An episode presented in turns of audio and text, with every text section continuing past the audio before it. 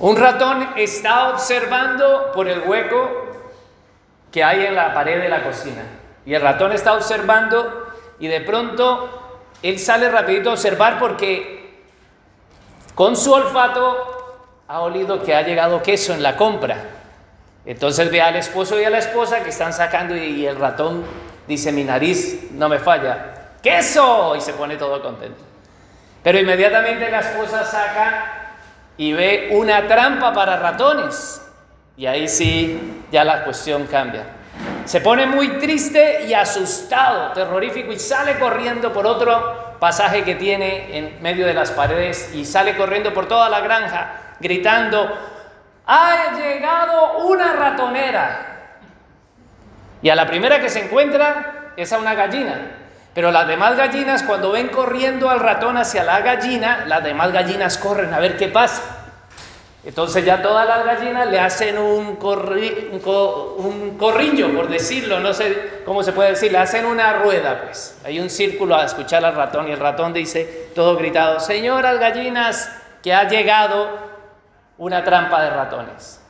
Y las gallinas dicen, lo sentimos, pequeño amiguito, pero eso no nos preocupa a nosotros.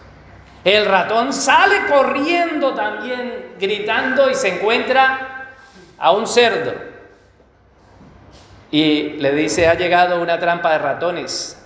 Y el cerdo le dice, hoy, hoy, hoy, sí, hoy ha llegado una trampa para ratones. Y él le dice, qué mala suerte tienes, amigo ratón. Hoy, hoy oraré por ti. Y se va corriendo del establo y se tropieza en el, en el establo, en la granja, como quiera llamarle, con una vaca. La vaca le dice, yo soy muy grande, ratoncito, y no tengo por qué preocuparme por trampas para ratones.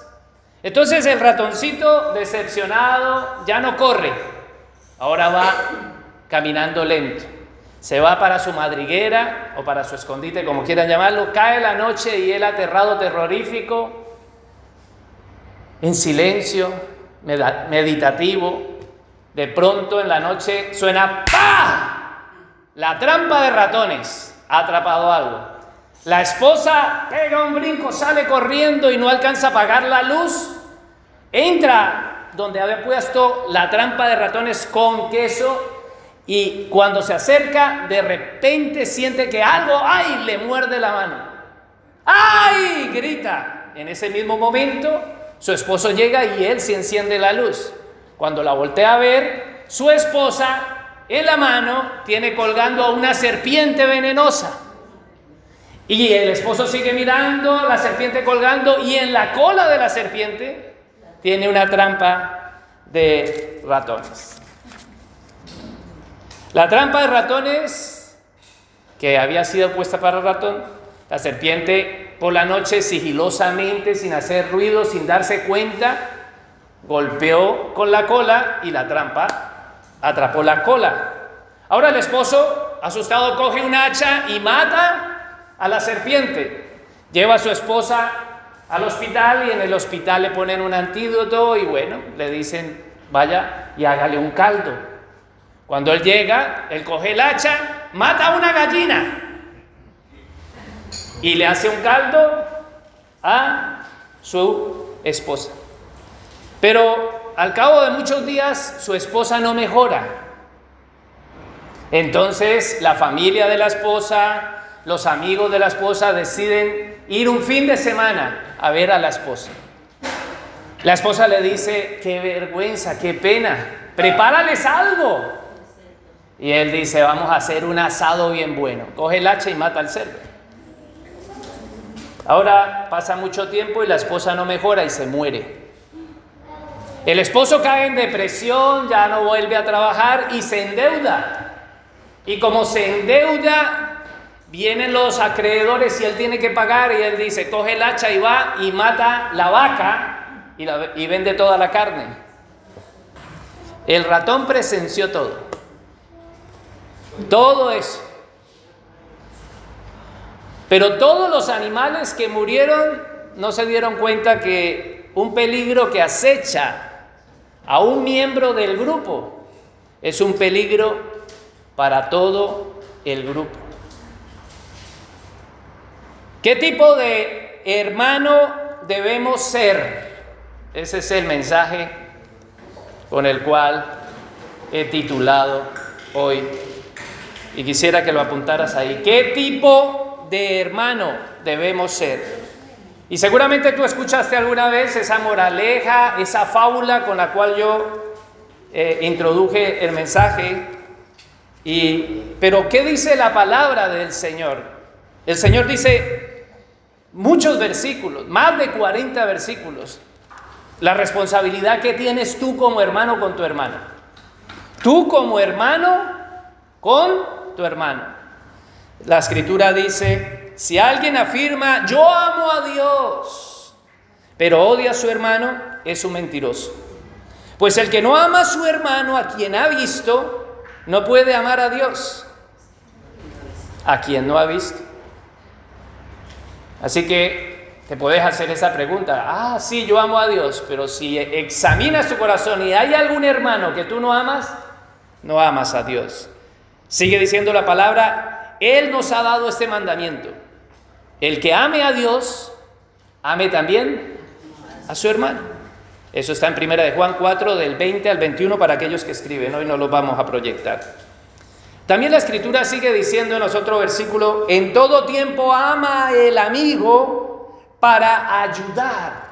En la adversidad nació el hermano. Entonces, ¿quién es más importante? ¿El amigo o el hermano?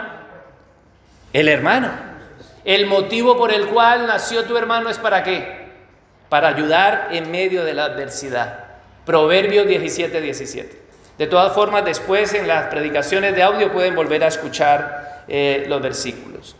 Porque voy a citar varios. Otro versículo que dice, si alguien que posee bienes materiales ve a su hermano que está, está en necesidad y no tiene compasión de él, ¿cómo puede decir que el amor de Dios habita en él? Vuelvo a leerlo. Si alguno que posee bienes materiales ve a su hermano que está pasando necesidad y no tiene compasión de él, ¿cómo puede decir que el amor de Dios habita en él? Primera de Juan 3, 17. Hoy, como dije, el mensaje es, ¿qué tipo de hermano debemos ser? Y de esos tipos voy a mencionar siete cualidades. Podría haber sacado muchas más y tú puedes sacarlo haciendo un estudio, pero de lo que yo vi en mi estudio de la palabra, son siete cualidades que vemos a través de siete hermanos que voy a mencionar, ¿vale? Y que la escritura no lo menciona. Pero para aquellos que me visitan a, mí y a la iglesia en esta mañana, quisiera recordarles que hoy la iglesia está terminando el libro de Colosenses. La carta de los Colosenses llevamos cuatro meses, diez días estudiando los Colosenses. Y Pablo está concluyendo esta carta y él está preso en la cárcel de Roma, que queda para allá.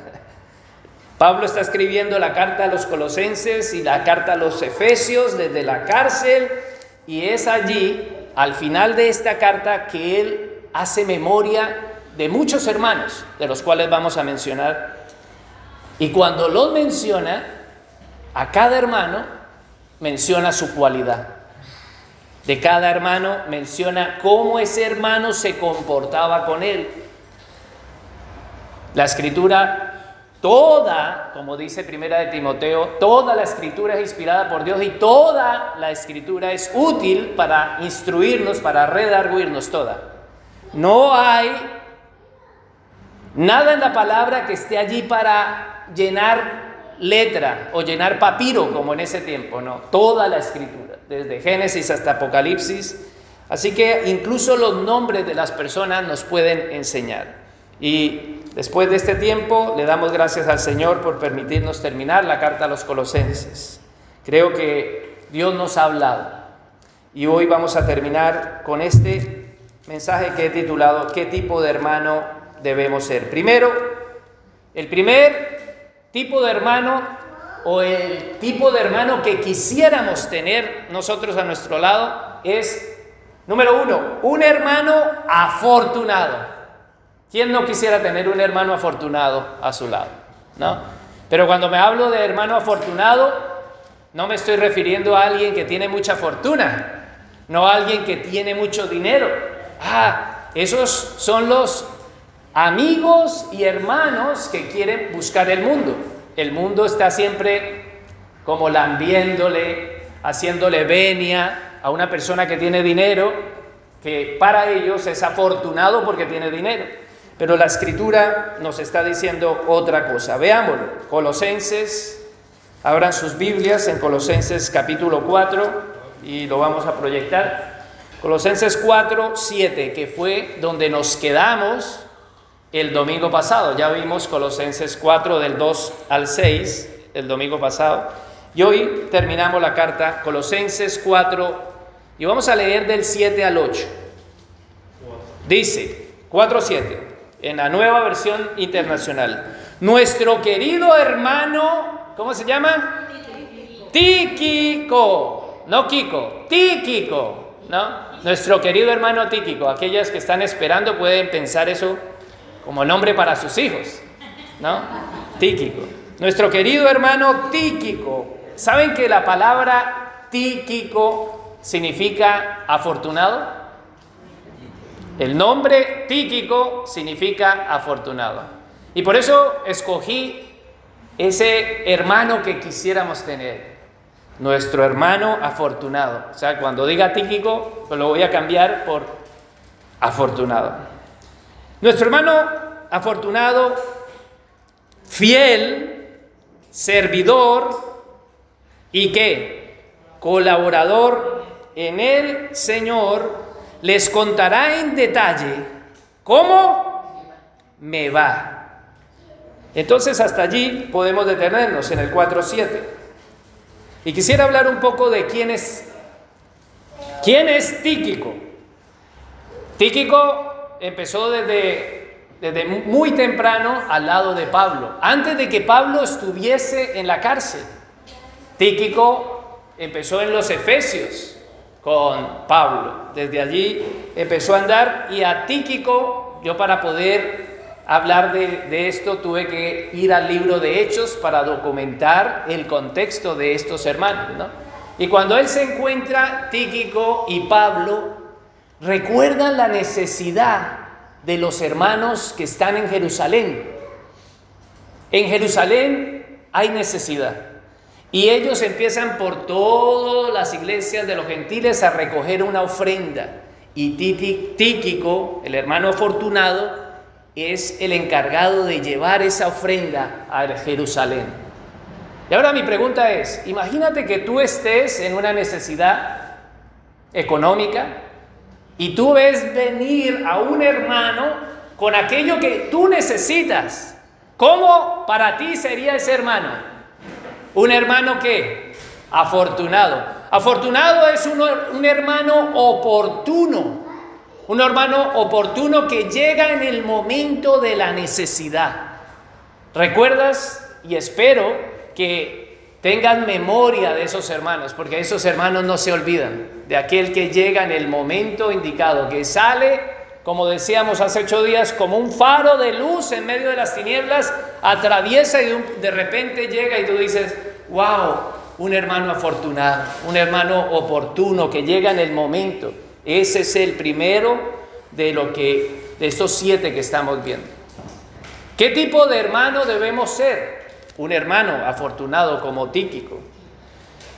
Tíquico no solamente llevó la ofrenda a los hermanos allí en Jerusalén, sino que estuvo presente, que fue fiel en las circunstancias difíciles que Pablo estaba llevando. Fue un hermano afortunado para los que tenían necesidad en Jerusalén y fue fiel, constante, un hermano que no se apartó del lado de la vida de Pablo. Pablo, desde Efesos, Tíquico estaba acompañando a Pablo y Pablo fue perseguido, fue golpeado y ahí en Hechos vemos a Tíquico, ese hermano afortunado, y después de muchos años, a través de, de Hechos, vemos ahora en Colosenses, Tíquico está en la cárcel acompañando a Pablo. Un hermano afortunado, tener un hermano afortunado es aquel hermano que está en la necesidad.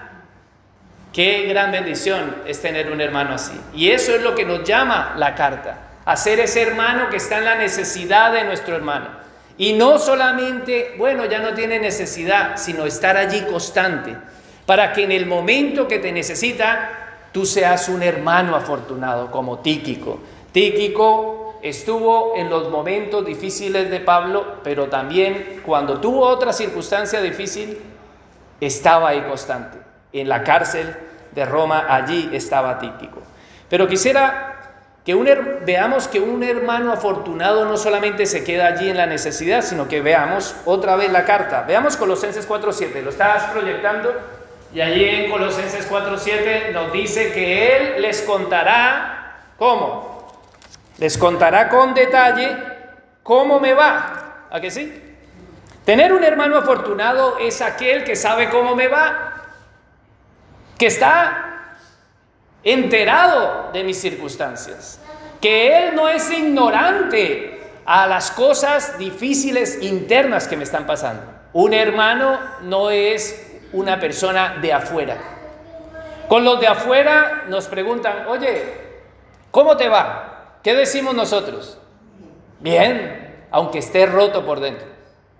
Y eso es una mentira. ¿No? Estar roto por dentro y decir bien deberíamos de decir la, realidad, ¿no? Pero lo ocultamos, pero a un hermano, cuando encontramos ese hermano afortunado, tú no te desahogas, tú no abres tu corazón, a ese hermano que es fiel, tú no le te dice, ¿cómo te va? Y te dice, estoy roto, no puedo más, me está yendo así, así, así. Eso es títico, tíquico. Tíquico, dice el 4.7, él les dirá cómo me está yendo. Él tenía que llevar ese informe. ¿Quién mejor que Tíquico para decirle cómo le estaba yendo? Ahora la pregunta es, nosotros somos la iglesia de los colosenses. Estamos preocupados por nuestro hermano que está en la cárcel allí en Roma. Enviamos a Tíquico, Tíquico va, está con él porque siempre lo está acompañando. Y ahora sucede de que la carta nos está mostrando de que los colosenses también están preocupados por Pablo. La pregunta es, ¿nosotros como iglesia estamos pensando en los problemas de nosotros? El mundo es contrario a lo que nos enseña la palabra. En el mundo se enseña sálvese quien pueda. Pero lo que el Señor nos dice en su palabra es que para qué nació un hermano? para el momento de adversidad. Proverbio 17, 17. Para ayudar en la adversidad nació el hermano, dice Proverbio 17, 17. Hermanos, ser un hermano afortunado como títico es saber cómo le está yendo a tu hermano. No es chisme, no es preguntar por preguntar cómo te va y tu amigo te dice o tu hermano te dice, sí, me está yendo así, me echaron del trabajo, tengo cáncer, estoy eh, deprimido y de todo, y tú, ah, hoy, hoy, hoy, hoy oraré por ti. ¿Recuerdan quién decía eso? Lo que dije en la introducción del principio. Como el cerdo le decía al ratón, hoy, hoy, hoy, hoy oraré por ti. Hay momentos que la oración lógico, como hablamos el domingo pasado, es el motor. Pero no nos ha llamado solo a orar, sino a dar un paso determinante en la acción. Y no podemos orar y decir, sí, oraré. Si tú dices la palabra del Señor, si alguien posee bienes materiales y ve a su hermano que está pasando necesidad y no tiene compasión de él, ¿cómo puede decir que el amor de Dios habita en él? Eso nos hace parecidos al cerdo de la fábula que conté, al principio. ¿Qué cualidad tiene un cerdo? Un cerdo no piensa sino en él. Come y puede los demás toda la bendición y un cerdo nunca lo vas a ver flaquito, ¿no? Un cerdo está ahí abundante, toda la bendición. Y si Dios te ha bendecido espiritualmente, no es para que nosotros nos inflemos de, de abundancia y nos olvidemos de la necesidad. Tíquico conocía cómo estaban sus hermanos. Y ahí lo vemos en el 4.7. Entonces, primer punto, ¿qué tipo de hermano tienes que ser? Un hermano afortunado, que, se, que tú sepas cómo le va a tu hermano. No solamente para orar, sino para actuar. Dios te está abriendo puertas, que es el contexto de la carta. Dios está abriendo puertas, oportunidades. Te está dando cosas para que tú bendigas a aquellos que tienes a tu lado. Tíquico, que significa su nombre, Tíquico significa afortunado, lleva las cargas de sus hermanos. Lleva la carta desde Roma hasta los colosenses. ¿Saben que eso conlleva muchos kilómetros? Desde Roma no es coger un avión, hay muchos peligros en ese contexto y él decide llevar. Y hoy tenemos esta carta de los colosenses gracias a un hombre a un hermano nuestro, que es, y hemos sido afortunados todos, un hermano afortunado te enriquece. Y cuando hablo de afortunado no solamente te bendice materialmente, sino que es una fortuna tenerlo. Y eso es lo que está diciendo Pablo de Tíquico. Ya su nombre en sí dice que es afortunado. Tíquico no solamente llevó la carta de los colosenses, sino llevó también la carta de los efesios, como dice en Efesios 6:21, y lo vimos hace muchos meses atrás. Pero un hermano afortunado también no solamente está viendo la necesidad, no solamente un hermano afortunado está viendo la necesidad, sino que suple la necesidad. Y no solamente eso, sino que lleva las cargas también con gusto. A él no le pesa ayudar. A él no le pesa abrir la mano.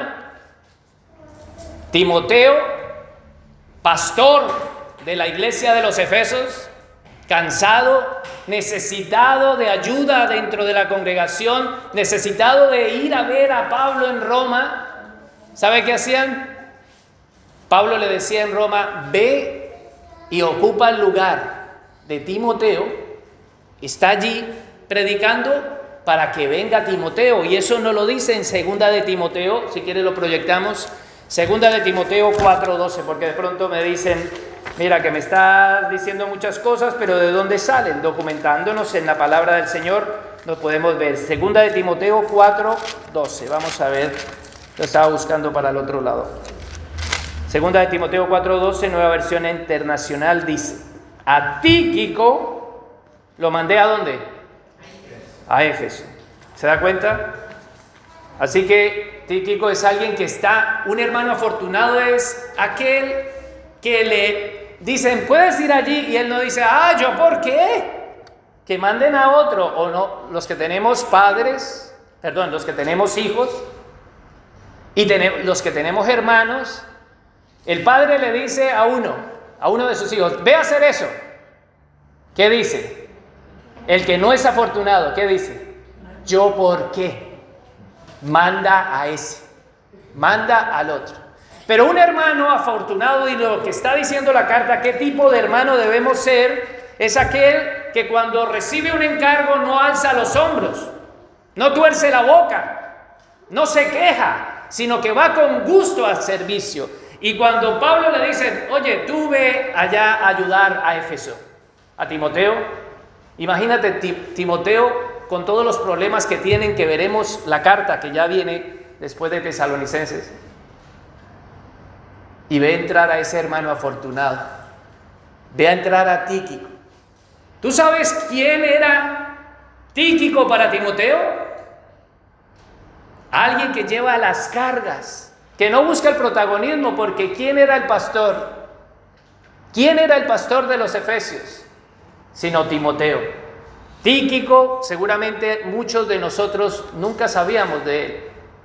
Nos suena el nombre y decimos, oh, ese. Pero no solamente él fue a ayudar y a llevar la carga de Timoteo, sino que también fue a ayudar la carga de Tito. En Tito 3:12 dice que voy a enviarte a Tíquico, porque Pablo necesitaba que Tito viniese hasta Roma para él seguir instruyéndolo. Entonces, Tíquico, un hermano afortunado, no solamente ve la necesidad, suple la necesidad y está siempre listo, oportuno para servir. Eso es lo que debemos de ser nosotros. ¿Qué tipo de hermano debemos de ser? Un hermano afortunado. Ahora yo te pregunto, ¿puede los hermanos tuyos de tu iglesia decir de ti que eres un hermano afortunado? Porque si yo les pregunto y nos pusiéramos a salir aquí en desfile, este hermano es afortunado, alcen la mano, o podríamos mejor darle la vuelta y pensar, y quiero que pensemos y meditemos. Piensa en este momento, ¿quién tiene estas cualidades? dentro de nuestra iglesia y nuestra congregación. Y seguramente que va a salir el único, el único que ha sido afortunado y que ha estado al servicio de todos los hermanos. Todos vamos a coincidir, porque ese está haciendo lo que Dios le ha mandado hacer. Entonces, ¿qué tipo de hermano debemos de ser? Un hermano afortunado. Pero un hermano afortunado es, ah, entonces que Tíquico lo haga siempre. No, el Señor nos ha llamado a servirnos los unos a los otros. Y quisiera pasar a, Colosenses 4.8 para terminar, porque el tiempo se me va escapando y necesito llegar hasta el 7. Para terminar este primer tipo de hermano que debemos de ser, vamos al 4.8. Colosenses 4.8 dice, lo envío a ustedes precisamente, o sea, a Tíquico, lo envío a ustedes precisamente para que tengan noticias de nosotros. Eso ya lo hemos dicho, ¿no? Alguien que sabe cómo está tu hermano. Y termina diciendo, y así cobren ánimo. Un hermano afortunado es aquel que te anima. Pero ¿qué ánimo vamos a recibir de alguien que lo único que hace es, sí, sí, ah, bien, bien, vale? ¿O qué ánimo vamos a recibir de alguien que no, le, no se preocupa por ti? ¿Saben una cosa? No somos tontos. A veces pensamos que en la iglesia hay puros tontos. Cuando tú le haces una pregunta a tu hermano y le dices, oye, ¿cómo estás? ¿Cómo te va? Nosotros sabemos si es sincero o no es sincero. ¿Cómo podemos darnos cuenta que la pregunta tiene sinceridad o no? Pues al ver la implicación que tiene en mis circunstancias. Si no, ¿sabe qué es? Una pregunta y una preocupación como se la hacemos a cualquiera, a los de afuera, como dice Colosenses capítulo 4, versículo 5. Andá sabiamente para con los de afuera. Eso es lo que dice Colosenses 4, 5. Hay gente que la carta nos está mostrando que hay gente que es los de afuera, los que no son de la familia. La iglesia es la familia de Cristo, el cuerpo de Cristo.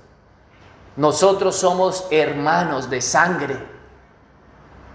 Y un hermano de sangre se, se presenta a su hermano como un hermano afortunado, un hermano que da ánimo. Pero uno que no da ánimo, pregunta, ¿Cómo estás?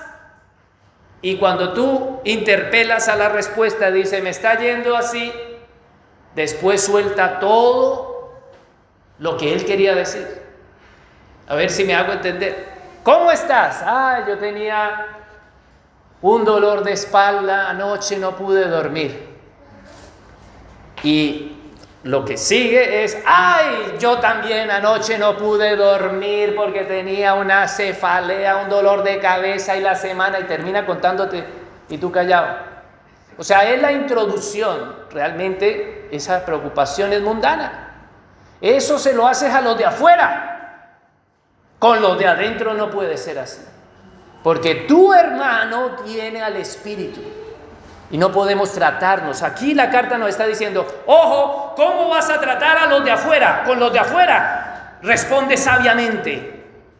Pide sabiduría a Dios para que Dios te dé cómo responderle a los de afuera, pero con los de adentro, aquí estamos en el 4.7. No es como nosotros se nos dé la gana. Yo creo que toda la gran mayoría del público y tal vez de aquellos que me oigan, tenemos hijos. Y cuando tenemos hermanos, el padre no deja que trate, se traten de ellos como se les dé la gana. ¿O no? O tú dejabas que tu hija gritara a su hijo. O viceversa, que el hijo gritara a la hija. O que le pegara. ¿Tú dejas que tus hijos se maten? No, no. Pues el Padre nuestro ha colocado cómo debemos nosotros tratarnos. No es como nosotros queramos. Y encima no es a los que nosotros queramos amar. Y aquí la carta nos está diciendo para que cobren ánimo.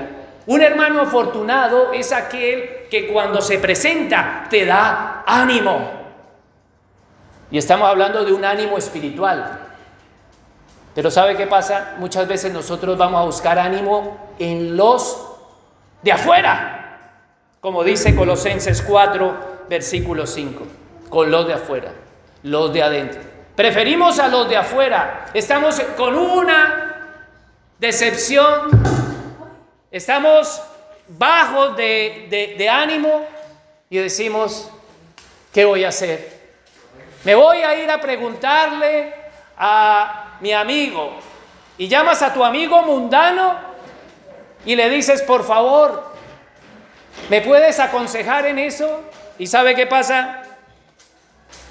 Estás recibiendo sabiduría de los de afuera. Pero la carta nos está diciendo que hay tíquicos dentro del pueblo del Señor. El Señor ha puesto a hermanos y a hermanas. Y las hermanas más jóvenes, las hermanas no sabias deben de acercarse a las mujeres mayores a pedir su sabiduría. Pero ¿sabe qué? Hacemos como los de afuera. ¿Qué hacen los de afuera? Preguntarle a Google. Preguntarle a la psicóloga. O preguntarle a la amiga de toda la vida, la amiga mundana, ¡ay, es mi amiga! O es mi amigo. Pero la carta nos está haciendo una diferencia. Hay gente de afuera y hay gente de adentro. Seamos realistas. En la casa nuestra, de los que tienen nuestro primer apellido y nuestro segundo apellido, ¿no? Nuestra familia. Los de afuera no saben la ropa sucia, como decía mi madre, la ropa sucia en dónde se lava? En la casa. Los que saben el problema, ¿a qué, a qué olemos? ¿Quién es que le huele? Son los de adentro. Un hermano afortunado, hermanos. Eso es lo que debemos de buscar en los problemas. Y por eso hay muchos problemas, porque cuando tienes el problema con la esposa o cuando tienes el problema con tu esposo, tú corres y vas a decirle y preguntarle a aquella que no tiene sabiduría. En cambio, Tíquico está al servicio. Pablo está al servicio. Y eso es lo que nos llama al Señor a tener ánimo. ¿Cómo estamos animando a nuestros hermanos? ¿Cómo los animamos? ¿Sabe? Vamos allá a la mundana, que es la de afuera, para hacerme entender, y le preguntamos, Mira, tengo ese problema y dice, pues hoy en el horóscopo ha dicho esto. ¿Qué te puede dar un mundano? ¿Qué ánimo te puede dar? Y tú la coges y dices, ay, pues tal vez, te puede decir incluso, ayer vi una película y la película esta, mira, me enseñó esto el ánimo no se levanta, el ánimo del cristiano se levanta con hermanos afortunados que están llenos de la palabra de Dios y que dice la escritura, sed llenos de todo el conocimiento que es lo que dice la palabra. Debemos de aconsejarnos. La carta dice en Colosenses 3, exhortémonos, animémonos con salmos, con cantos, con himnos, himnos espirituales.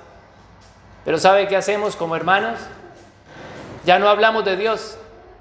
Ay, Llega tu hermano todo decepcionado, ayer perdió el Real Madrid. Esas son las conversaciones que se tienen, o entre hermanas. No pueda que no hablen del fútbol, sino hay cualquier otra cosa. pero debemos de volver a que como hermanos hablemos de lo que debemos de hablar. No estoy diciendo que toda nuestra conversación tiene que ser así, pero sí lo que estoy diciendo es que debemos nosotros ser ese hermano que dice la palabra del Señor, animarnos espiritualmente. Vamos a pasar al segundo punto. Colosenses 4, 9. Después de haber visto al primero, porque ya se me ha pasado el tiempo, necesito correr. Colosenses 4, 9, ¿qué dice? ¿Lo proyectamos? Ah, lo están buscando. Entonces, véanlo en sus Biblias. Dice, después de hablar de Tíquico, ahora hablamos de quién va con Tíquico. Va con Onésimo. Este es el segundo hermano que vamos a ver. ¿Quién es Onésimo? Dice, querido y fiel hermano, que es uno de ustedes. ¿Se da cuenta cuando habla es uno de ustedes? Es identidad. Onésimo, ¿de dónde era? De Colosenses, de Colosas. Ellos los pondrán al tanto de todo lo que sucede aquí. Y yo quiero hablar de este segundo punto. Ya vimos qué tipo de hermano debemos de ser. Un hermano afortunado. Segundo punto, un hermano útil. Un hermano útil. La palabra onésimo significa útil, provechoso. Entonces he escogido esta cualidad para indicar qué tipo de hermano debemos de ser. Pero yo quisiera preguntarles, ¿cuántas veces tú has estado hablando en una reunión, sean de tus hermanos de familia de sangre, sean de familia espiritual, de la iglesia, o sea, con gente, que haya gente de afuera, de los del mundo, y tú estás hablando y dices algo y de pronto llega uno con corbata Llega el que tiene dinero, llega el jefe. Dice lo mismo que tú. Y todos dicen, es verdad. Es verdad lo que él, ha dicho. Y tú te dices, oye, pero es que eso he dicho yo. Y nadie me ha tenido en cuenta. Y seguramente tampoco, tal vez eso no te pase porque no hablas. Pero sí te puede pasar que te ponen a hacer un trabajo en tu empresa y tú estás trabajando y tú terminas y cuando tú terminas tu trabajo vienen y nadie le pone en valor a lo que tú has hecho. Nadie le da valor. es más, si lo haces mal es cuando tú eres exaltado. ¿Por qué has hecho eso? Pero cuando tú lo haces bien, nadie le da valor a lo que tú has hecho. O Quisiera volver a recordar la fábula que dije al principio. ¿Cuántas veces nosotros no nos hemos sentido tratados como el ratón? ¿O no te han tratado como el ratón? Insignificante, que te hace sentido una cosa pequeña en medio de, esa granja que hablaba al principio de la fábula que les di. Porque el ratón tiene una posición, un estatus. El ratón tiene también una, una, capacidad inferior a los demás. La gallina dice, tú no pones huevo. La vaca dice, tú no das leche. El cerdo tú dice, yo voy a dar comida, ¿no? Pero el ratón, ¿qué, qué pone el ratón? ¿No te has sentido alguna vez tratado como un ratón por medio de tus hermanos? No te han tratado, yo le pongo el nombrecito pequeño, ratón, pero voy a hablarlo mejor. No te han tratado como una rata, como una rata de alcantarilla. ¿Sabe qué se hacen con las ratas? Se desprecian. Porque cuando tú ves una rata que dice, ay, qué cosa tan bonita, no, la desprecias. Si tú no has tratado como una rata a tus hermanos, puede ser que tus hermanos te hayan tratado como una rata. Y cuando hablo de rata estoy hablando de la fábula del ratoncito al principio, ¿no? Pero ¿quién era Onésimo? ¿Quién era Onésimo? Sino un esclavo. Esclavo fugitivo. Onésimo pertenecía a la iglesia de los colosenses, no, en ese momento no pertenecía, pero sí pertenecía a la ciudad de Colosas. Él era esclavo de Filemón, que tenía la iglesia en su casa. La iglesia de los colosenses estaba en la casa de Filemón. Y ahora Onésimo se escapa. Se va corriendo como el ratoncito de la fábula del principio. Y ahora Dios lo lleva a Roma y en Roma conoce el Evangelio a través de Pablo. Y ahora Pablo le dice a Onésimo, tienes que volver a Colosas.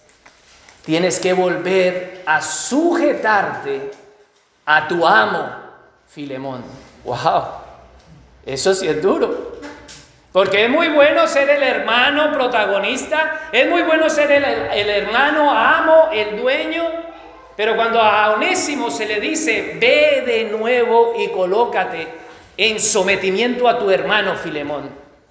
Porque la carta de Filemón, que es enviada para una persona en concreto, no para una iglesia, sino para Filemón, allí dice, recibe a Onésimo, como a tu hermano.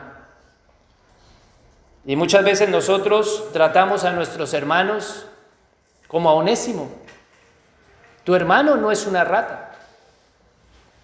Tu hermano no tiene un estatus porque Filemón, que es el amo, en ese contexto el esclavo onésimo no vale nada. Pero ahora la carta nos está diciendo en Gálatas que ya no hay esclavo ni libre, que todos somos uno en Cristo. Sin embargo, Onésimo no puede decir, ah, bueno, somos libres en Cristo, yo ya soy libre. No, él se tiene que someter a su hermano. Y un hermano útil, provechoso, es alguien que también se somete a su hermano. Y nosotros no nos queremos someter.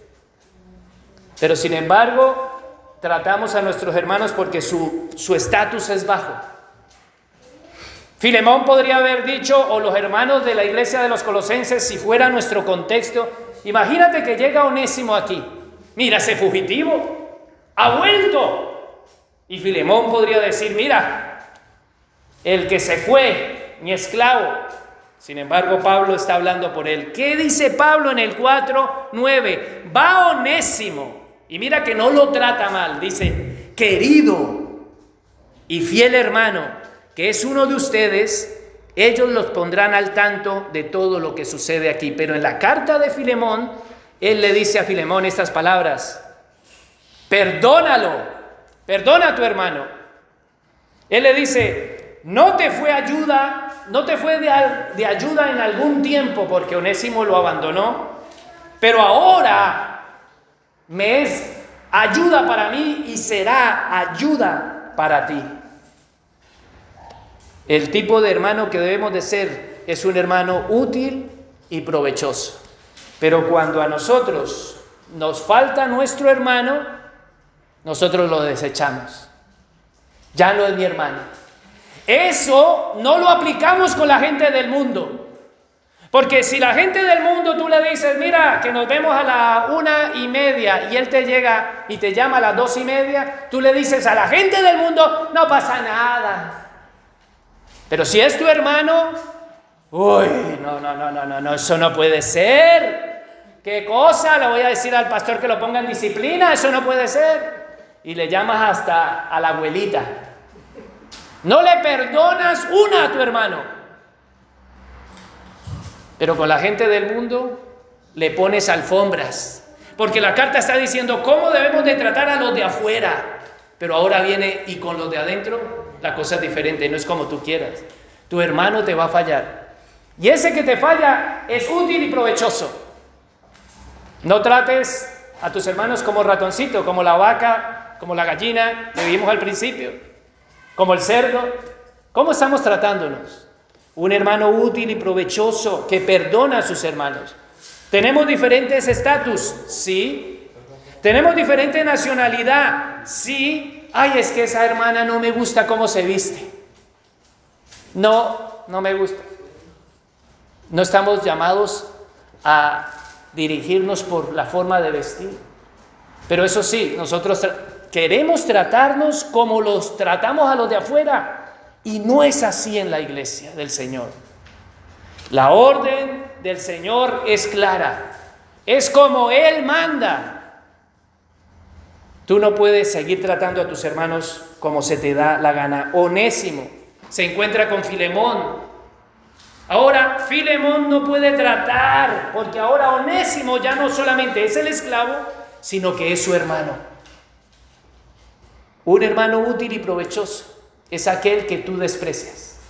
¿Sabes que aquel que tú estás despreciando? Porque como el ratoncito vino gritándole a todos los de la granja a decirle, hay una ratonera, ha llegado una ratonera, Dios utiliza a lo más vil y a lo más despreciable para avergonzar a aquellos que se creen. Eso es lo que dice Primera de Corintios. Así que si tú estás despreciando, viene un hermano a darte el que no te cae bien, el que no le sabes el nombre y te dice un consejo y te dice, ah, sí, sí, sí, sí, sí, sí, sí, amén, amén, amén. Sí, hermanita, hermanito, vale, vale, chao. O es más, si viene por la carretera y dice, uy, uy, pásate al otro andén que viene el hermano, uy, uy, uy, rápido. Y se pasa, o se da la vuelta, ay, ay, no te vi, perdón. Hermano, no es como nosotros queramos, es como el Señor manda. Y Onésimo era un hermano útil y provechoso. Pablo lo trató bien y le dijo a Filemón, perdona a tu hermano, aunque te falló, ahora se somete a ti. Ese es el tercer punto, el segundo punto. Vamos a el tercer punto. El tercer punto de un hermano útil y provechoso lo veo ahí en el 4.10.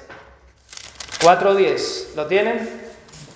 Aristarco, mi compañero de prisiones, os saluda, ¿no? En la nueva versión internacional lo están proyectando, si se puede proyectar, sí.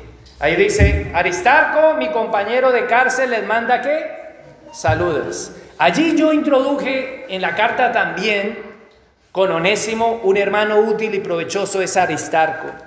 Aristarco ha sido útil en la vida de Pablo. Aristarco lo apoyó cuando Pablo estuvo en el alboroto de Efeso. Aristarco estuvo tan cerca del problema que lo cogieron a él y lo metieron a la cárcel en Efesios.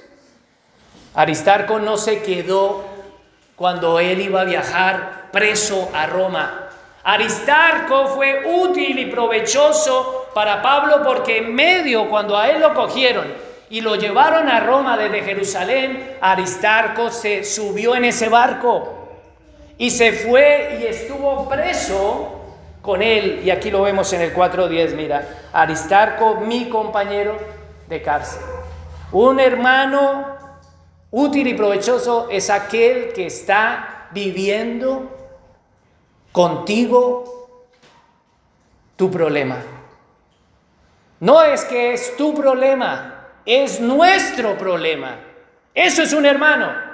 Proverbios 17, 17 dice, ¿para qué nació el hermano?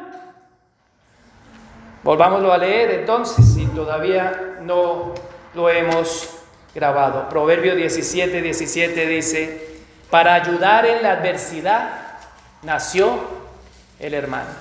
Pero ¿sabe qué? Le decimos hermano a todo el mundo. Ah, ¿qué pasa hermano? Ah, es subjetivo. El hermano no, no, pero el hermano cristiano no es subjetivo. El hermano cristiano es objetivo, es veraz, es radical, hermano. Mi hermano de sangre no es subjetivo. Yo cuando vengo y voy a presentar a mi hermano, cuando vino, yo no lo presenté, quizás sea mi hermano, no. aquellos que lo vieron podían ver que era mi hermano porque se parecía a mí. Sus rasgos son casi idénticos a los míos. Y si el otro hermano que tengo en los Estados Unidos no se parece a mí en la forma de ser, se parece a mí. Aristarco se parecía a Pablo porque en la familia los problemas no son del papá y la mamá. En la familia los problemas son de la familia. Y son la familia la que va a ayudar a resolver los problemas, hermanos. Y Aristarco estaba en la cárcel ahora la pregunta es, ¿tú estás siendo un hermano útil y provechoso? Compañero de cárcel, tú puedes pensar, y que vuelvo a hacer meditación para pasar al tercer punto, como lo hice en el primero. El primero, un hermano que afortunado. Segundo, un hermano útil y provechoso. ¿Alguien puede decir de ti que tú eres un hermano útil y provechoso? Es que sabe que muy fácil nosotros podemos decir, ese hermano es útil y provechoso, este hermano es útil y provechoso, este hermano es útil y provechoso. La pregunta ahora es, ¿alguien puede decir de ti que tú eres útil y provechoso?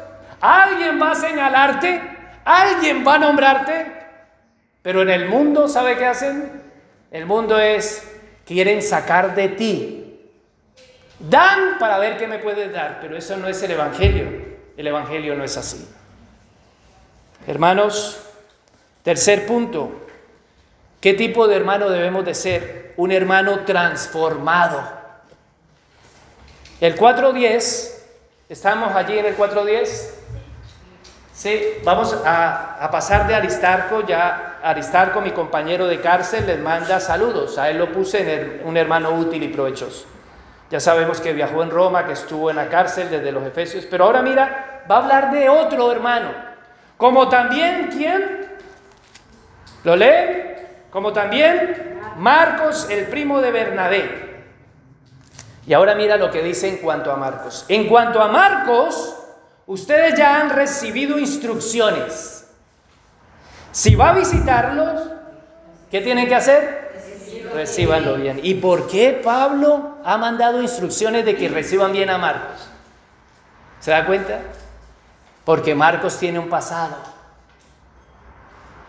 Resulta que en el primer viaje misionero Pablo y Bernabé se van de viaje. Bernabé, que es el primo, dice, le dice a Juan Marcos, oye, vámonos en este viaje misionero. Ellos salen y Juan Marcos, cuando ve que las circunstancias se ponen difíciles, le dice a su primo Bernabé, oye, yo no puedo, yo no puedo, yo lo siento, lo siento. Y Pablo y Bernabé, pero ¿cómo nos vas a abandonar? No, no, no, no, yo me voy, chao, yo me, yo me devuelvo. Yo por ahí no voy con ustedes. Y se devuelve. Los abandona. Y ahora al, tramitar hechos, volvemos al segundo viaje. Yo tengo que saltarme por cuestión de tiempo todo. Pero en el segundo viaje ahora otra vez, después van a arrancar otra vez Pablo y Bernabé. Bernabé le dice a Pablo, oye Pablo, llevémonos a, a Juan Marcos. Y Pablo le dice, yo me voy a llevar a Juan Marcos. ¿Para que me abandone otra vez en el camino? No, no, no. Y Bernabé le dice, oye, pero no, no, eso no es así. Y ellos se dividen. Pablo y Bernabé se dividen y ya no va Pablo con Bernabé, no continúa en Hechos 13:13, 13, que es donde nos dice. Yo le pregunto, ¿no han habido hermanos que en la vida nos han abandonado? En algún momento de nuestra vida nos han abandonado nuestros hermanos. En algún momento de nuestra vida nos han decepcionado. Y cuando más lo hemos necesitado, en un momento de nuestra vida, ah, no han podido estar y han dado la vuelta atrás, como hizo Juan Marcos con Pablo y Bernabé. Pero la pregunta que quiero hacerles, ¿esto indica que ya no es tu hermano? ¿Por qué cuando nuestros hermanos nos fallan, nuestros hermanos de la iglesia nos fallan, ese ya no es tu hermano? Pero sin embargo, en los de afuera, si te fallan, es más, a los de afuera les prestas dinero, por pensar en dinero, le prestas dinero. Y, se, y te roban. Dice, no, pobrecito. Te vuelve a pedir prestado y vuelves a darle. Sigues confiando y te sigue marraneando. Ese es el marranito que está ahí, comiendo de ti. Y tú ahí, ah, eh, eh, vienen los de afuera y eres la vaca que, da leche. Te están ordeñando. Te ordeñan en tiempo, te ordenan en dinero y te pagan mal y con ellos estás ahí, entregándole todo. Pero tu hermano te falla una vez y ya no es tu hermano. Ya no lo saludas, ya no le escribes, ya no miras el perfil de WhatsApp, ya no miras sus páginas de Facebook, ya no le pones me gusta. Pero eso sí, la incircuncisa mundana de afuera que está así o el incircunciso que está haciendo lo que sea, tú, me gusta. Ay, me gusta, estás preciosa. Ay, estás precioso. Pero tu hermano es un ratón de alcantarilla. No es la forma en que Dios nos ha llamado a hacer. Y ahora yo quiero acelerar por cuestión de tiempo. ¿Saben una cosa? Que no indica por los errores no dejamos de ser hermanos. Nosotros no dejamos de ser hermanos por fallar. Tercer punto, un hermano transformándose. Un hermano transformándose es lo que es Marcos, Juan Marcos. ¿Saben qué precioso es esto? Porque mira, Colosenses 4, 10, ¿de quién está hablando ahora? ¿De quién está hablando Pablo? Está diciendo, como también Marcos, el primo de Bernabé, en cuanto a Marcos, ustedes ya recibieron instrucciones. Si va a visitarlo, ¿qué tienen que hacer? Recíbanlo. Y nosotros nos falta nuestro hermano y ya no lo recibimos. Ya no recibimos su consejo, ya no recibimos su instrucción, ya no recibimos su exhortación, ya no recibimos ni siquiera su aprobación, ya no nos importa, ah, ese ya no es mi hermano. A pesar de que no lo digamos, nuestras acciones lo muestran.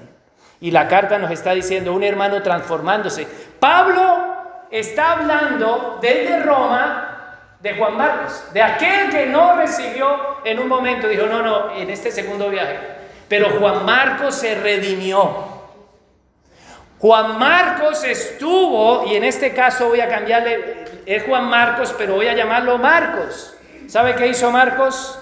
Marcos escribió el Evangelio de Marcos. Marcos fue a Roma. Marcos se redimió en su relación. Marcos demostró que él había sido transformado por el poder del Señor. Marcos recibió instrucciones para, del Evangelio y hoy tenemos la carta del Evangelio de Marcos. Un hermano que ha sido transformado, un hermano que es útil, no un inútil. ¿Y nosotros qué vamos a hacer? ¿No vamos a recibirlo? ¿No vamos a seguir recibiendo a aquellos hermanos? Hay algo increíble en segunda de, Timoteo que quisiera que lo proyectáramos. Segunda de Timoteo capítulo 4 versículo 11. Segunda de Timoteo 4 11 dice, solo Lucas está conmigo, recoge a Marcos, ¿ves? Y tráelo contigo. ¿Y qué es lo que dice Pablo? Porque me es ayuda en mi ministerio. Se da cuenta que Pablo no ha desechado a, Marcos porque un día le quedó mal. Marcos ha recibido oportunidades. ¿Por qué le damos oportunidades a la gente del mundo? Y no le damos oportunidades a nuestros hermanos que están siendo transformados. Pablo nos está llamando a dar oportunidades porque todos nosotros estamos siendo transformados. Y tú debes de ser ese hermano que se está transformando. ¿Has fallado? Muestra que te has redimido. Muestra que el Señor te está redimiendo. Sigue allí buscando esa relación con tu hermano. Pablo perdonó a su hermano. No se enfocó en el fracaso. No se dijo, ay, mira, Marcos. Es un pasado. Marcos tiene un pasado. Y le dice a la iglesia de los colosenses, oiganlo bien todos ustedes. Ciertamente Marcos un día hizo algo, pero es nuestro hermano y debemos de recibirlo. Pero ¿qué hace la iglesia? Lo primero que hace es pegarle patadas a sus hermanos, despreciar a sus hermanos, señalar a sus hermanos. Y eso no es lo que Dios nos ha llamado. Dios es un Dios de oportunidades. De tanta oportunidad que a ese Dios le dio el Evangelio el Evangelio de Marcos. Tanto que Marcos tuvo una relación fuerte con Pedro. Y en primera de Pedro 5:13, Pedro lo dice de Marcos, mi hijo Marcos. Así que el Evangelio de Marcos, Marcos se prestó para oír a Pedro y escribió todo lo que Pedro le dijo del Señor Jesús, mi hijo Marcos. ¿Sabe por qué Pedro tenía afinidad con Marcos? Relacionemos. Porque Pedro un día negó al Señor Jesús. Y Marcos un día también traicionó a Pablo. Nuestros hermanos nos van a traicionar, nuestros hermanos nos van a faltar, pero ¿el orden cuál es? ¿Ya no es mi hermano? No, Tercer punto, un hermano que se está transformando, hermano. Jesús perdonó a Pedro Y Pedro perdonó a Marcos y van redimiéndonos los unos a los otros. Y eso es lo que debemos de saber, que el Evangelio es un Evangelio de oportunidades. Y voy en estos minutos que me quedan, hermanos, al cuarto punto y vamos a avanzar mucho más rápido ahora. 4.11, Colosenses 4.11, porque hoy tenemos que terminar la carta. Dice, ¿qué dice? Después de recibir a Juan Marcos. También lo saluda Jesús, llamado el justo. Estos son los únicos judíos que? Que colaboran conmigo en pro del reino de Dios y me han sido de mucho consuelo. El cuarto punto de qué tipo de hermano debemos de ser, debemos de ser un hermano único. La pregunta es, ¿alguien puede decir de ti, ese hermano es único? Es muy fácil, nosotros podemos decir, ese hermano es único, ese hermano es único. Yo estoy seguro, plenamente seguro, que todos nosotros podemos decir, ese hermano es único, ese hermano es único. Pero podemos decir, voy a preguntarle a tal hermano si yo soy. O alguien puede decir de mí, yo soy único. ¿Qué tipo de hermano debemos de ser? Un hermano único. Mira, Colosenses 4, 11 nos está diciendo eh, que Jesús, llamado el justo, estos, cuando habla de estos, está incluyendo a Aristarco, a Marcos y a quién? A Jesús el justo, estos tres. Estos tres, ¿cómo los llama? ¿Cómo los llama Pablo? Estos son los únicos. Los únicos judíos. Los únicos judíos. Pablo, Pablo esperaba de que el pueblo de Israel, que sus hermanos que tenían la circuncisión fueran los que lo apoyaran. Pero no, no había apoyo. Solamente en estos tres, Aristarco, Marcos y el justo Jesús. Y mira lo que dice. Estos son los únicos que me han dado consuelo. Estos son los únicos que me están consolando. Estos son los únicos que están luchando conmigo en las cosas del reino. La pregunta es, ¿por qué son los únicos? ¿Sabe por qué? porque son los únicos que entienden cuál tienen la misma meta, tienen el mismo propósito. ¿Qué nos ha dicho Colosenses 3.1? Poner la mira en las cosas de arriba y no en las cosas de la tierra. Nosotros debemos de poner la mira en las cosas, tenemos la misma meta, tenemos la misma familia, tenemos el mismo objetivo. Pero, ¿quiénes son los únicos? O mejor, cambio la pregunta. ¿Quiénes son tus amigos? Yo te pregunto, ¿quiénes son tus amigos? ¿Sabes qué tú vas a decir? Los únicos. Los hermanos y amigos se cuentan con una mano. El que tenga más no pasa de dos manos. Si pasa de dos manos es un gran mentiroso. De verdad, para mí es un gran mentiroso. El que tiene más de 10, estamos hablando de único, de único, de un hermano que cumpla todas estas funciones. Estamos hablando de hermanos en la carne, pero eso sí, amigos del mundo pasan de 10. Ah, mira, ahí vamos a entrar al perfil del Facebook. 1300 amigos, 340 amigos, 580. Esos no son amigos.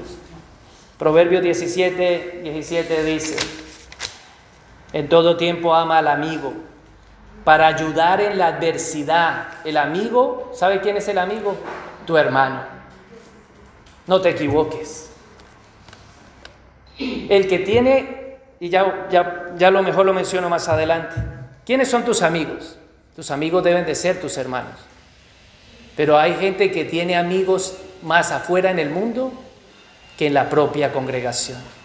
Dios nos ha puesto para caminar juntos.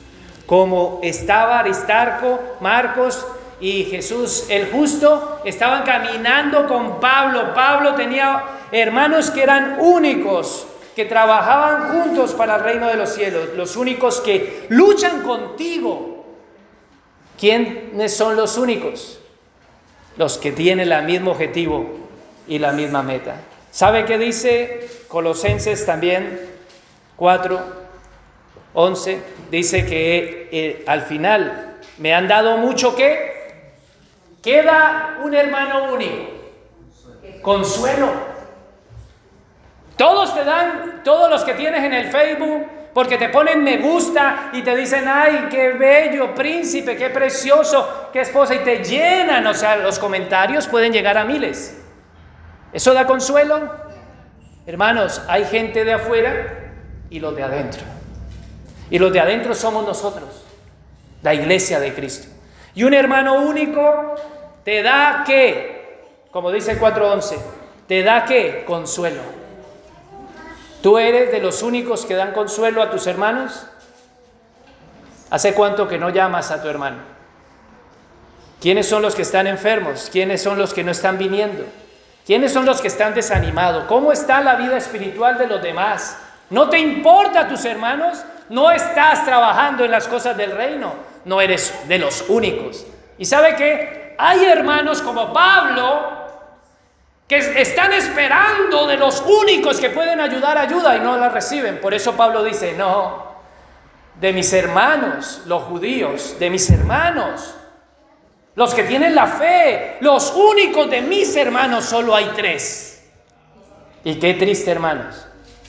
Pero lo que sí debemos de dejar claro, y con esto nos anima, es que gracias a Dios hay tres únicos en la iglesia, que son de mucho consuelo y de ayuda. En ellos apóyate. No te apoyes en aquellos que están afuera. Pero ¿sabe qué hacen la iglesia, la iglesia, no, en la iglesia no hay nadie. Y ahí entran los únicos que te han llamado, los únicos que te han servido, los únicos que han estado constantemente, los únicos que llevan años, y ahí metes a todos. Pero es que dentro de la iglesia hay cizaña y trigo. Así lo ha establecido el Señor. Y me quedan cuatro minutos, hermanos. Les pido mucho ánimo porque sé que se ha ido eh, el aire acondicionado y estamos todos asados. Pero no somos los únicos que estamos sufriendo este calor. Yo también. Sufrir, el ah, sufrir con el otro nos hace únicos. Yo recuerdo a ese único siempre. Y siempre el único florece. Qué dicha tenemos aquellos hermanos que tenemos esos hermanos únicos. Quinto, y me quedan unos más. El quinto, pasamos a Colosenses 4:14. ¿Por qué al 4:14 dirás? Para aquellos que son los únicos que están prestando atención. Porque de Epafras hablamos hace ocho días. Así que voy al 4:14. Lo saluda Lucas el querido médico y demás. No, no dice y demás, no, y demás es un nombre. Lo saluda Lucas. Y en el quinto punto yo puse, ¿qué tipo de hermano debemos de ser? Un hermano que se entrega. Lucas es un hermano que entrega sus talentos. Lucas se podía ver llenado de dinero porque era médico. Lucas era un hombre culto. Lucas podía haber dicho, yo me voy a poner a servir a los demás. No, Lucas entregó su profesión a la vida de sus hermanos. Lucas estuvo allí aconsejando a Timoteo, Timoteo, ¿te duele el estómago? Pablo le pregunta, ¿qué vamos a hacer? Yo, yo supongo, esto no está nada, eh, escrito, pero yo supongo, Lucas está en Roma preso, está acompañando, no está preso, está acompañando porque aquí la carta en Colosenses escrita en la cárcel de Roma está escribiendo y Lucas dice, oye, escríbeles a mis hermanos colosenses, mándales saludos. Y entonces Lucas os saluda. Ese es el WhatsApp de ese tiempo. ¿Vale? ¡Tling! WhatsApp de Lucas. Saludo de Lucas, te manda así una manito. Y todos los colosenses, ¡ay, amén! Todos saben quién es Lucas. Lucas escribió el Evangelio de Lucas. Pero sabe que Lucas no era de los doce discípulos, para aquellos que piensan que Lucas era de los doce discípulos. Marcos no era de los doce discípulos. Algunos estarán en este momento abriendo los ojos diciendo, ¡Ah! y Lucas escribió el Evangelio de Lucas y Hechos, y estuvo allí con Pablo hasta el final. Lucas, un hermano que se entrega. Lucas, alguien que recibe un talento y lo entrega para sus hermanos. ¿Para qué tú tienes un talento, hermano? Tú sabes de matemática y ves al otro que se está perdiendo en las cuentas y no eres capaz de ayudar. ¿Para qué? Dios nos ha dado talentos para entregarlo. Un hermano que se entrega al servicio. Está al lado de Pablo y Pablo tiene una herida en su carne que le está diciendo, Dios, quítame esto. Y el Señor le dice, bástate mi gracia. Y el médico Lucas está allí al lado de Pablo.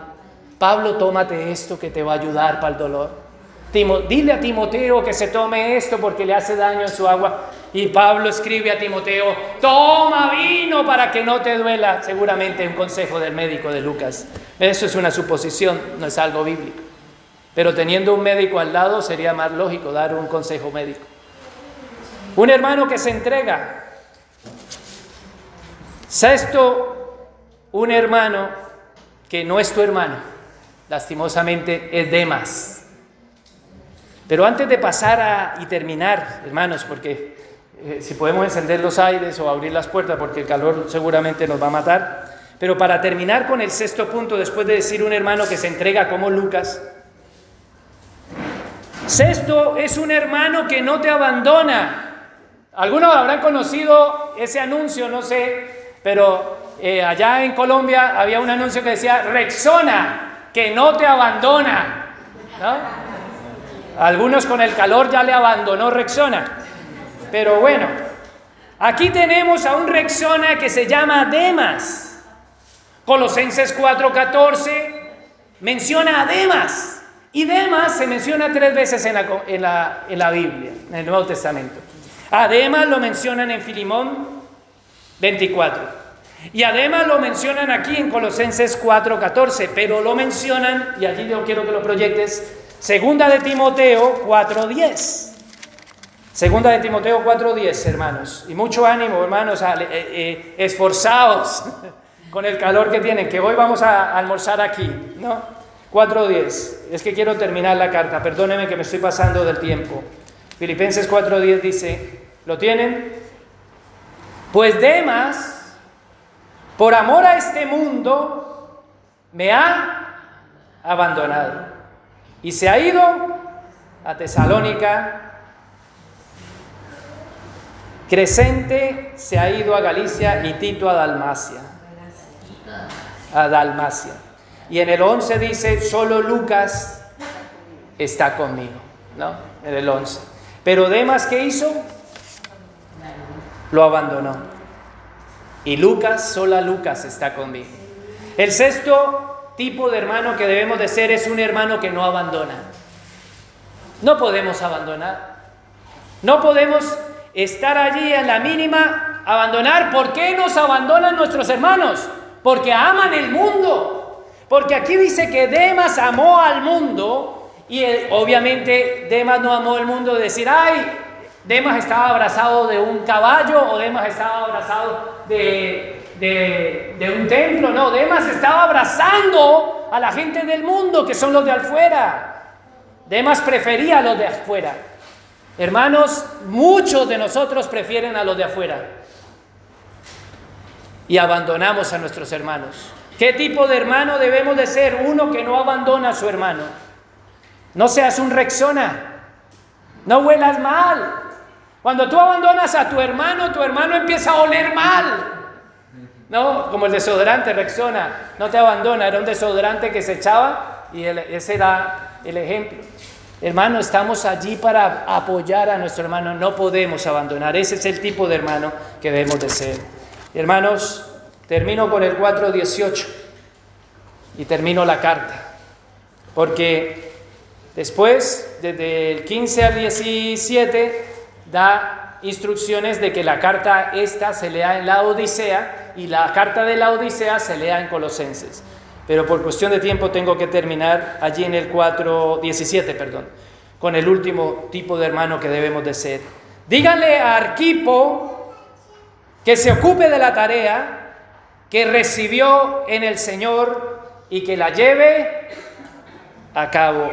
Esto es un hermano, debemos de ser un hermano que cumple con lo que se le manda. y el Señor nos ha mandado mucho. Entonces, para terminar, concluyo con leyendo los siete tipos de hermanos que debemos de ser. Debemos de ser un hermano afortunado. Debemos de ser un hermano útil y provechoso. Debemos de ser un hermano que se está transformando y está ayudando a transformar a otros. Debemos de ser un hermano único. Debemos de ser un hermano que se entrega. Debemos de ser un hermano que no abandona a su hermano. Y debemos de ser un hermano que cumple con todo lo que se le manda como arquipo. Y gracias al Señor por esta carta que hoy concluimos después de cuatro meses y diez días. Y puedo decir con Pablo, 4.18 de Colosenses, yo, Pablo, escribo este saludo de mi puño y letra y recuerden que estoy preso, que la gracia sea con ustedes. Hermanos, si hemos recibido tanta gracia de tantos hermanos, la orden es que de lo que de gracia recibimos, de gracia demos. Ponemos en pie y vamos a darle gracias al Señor en oración.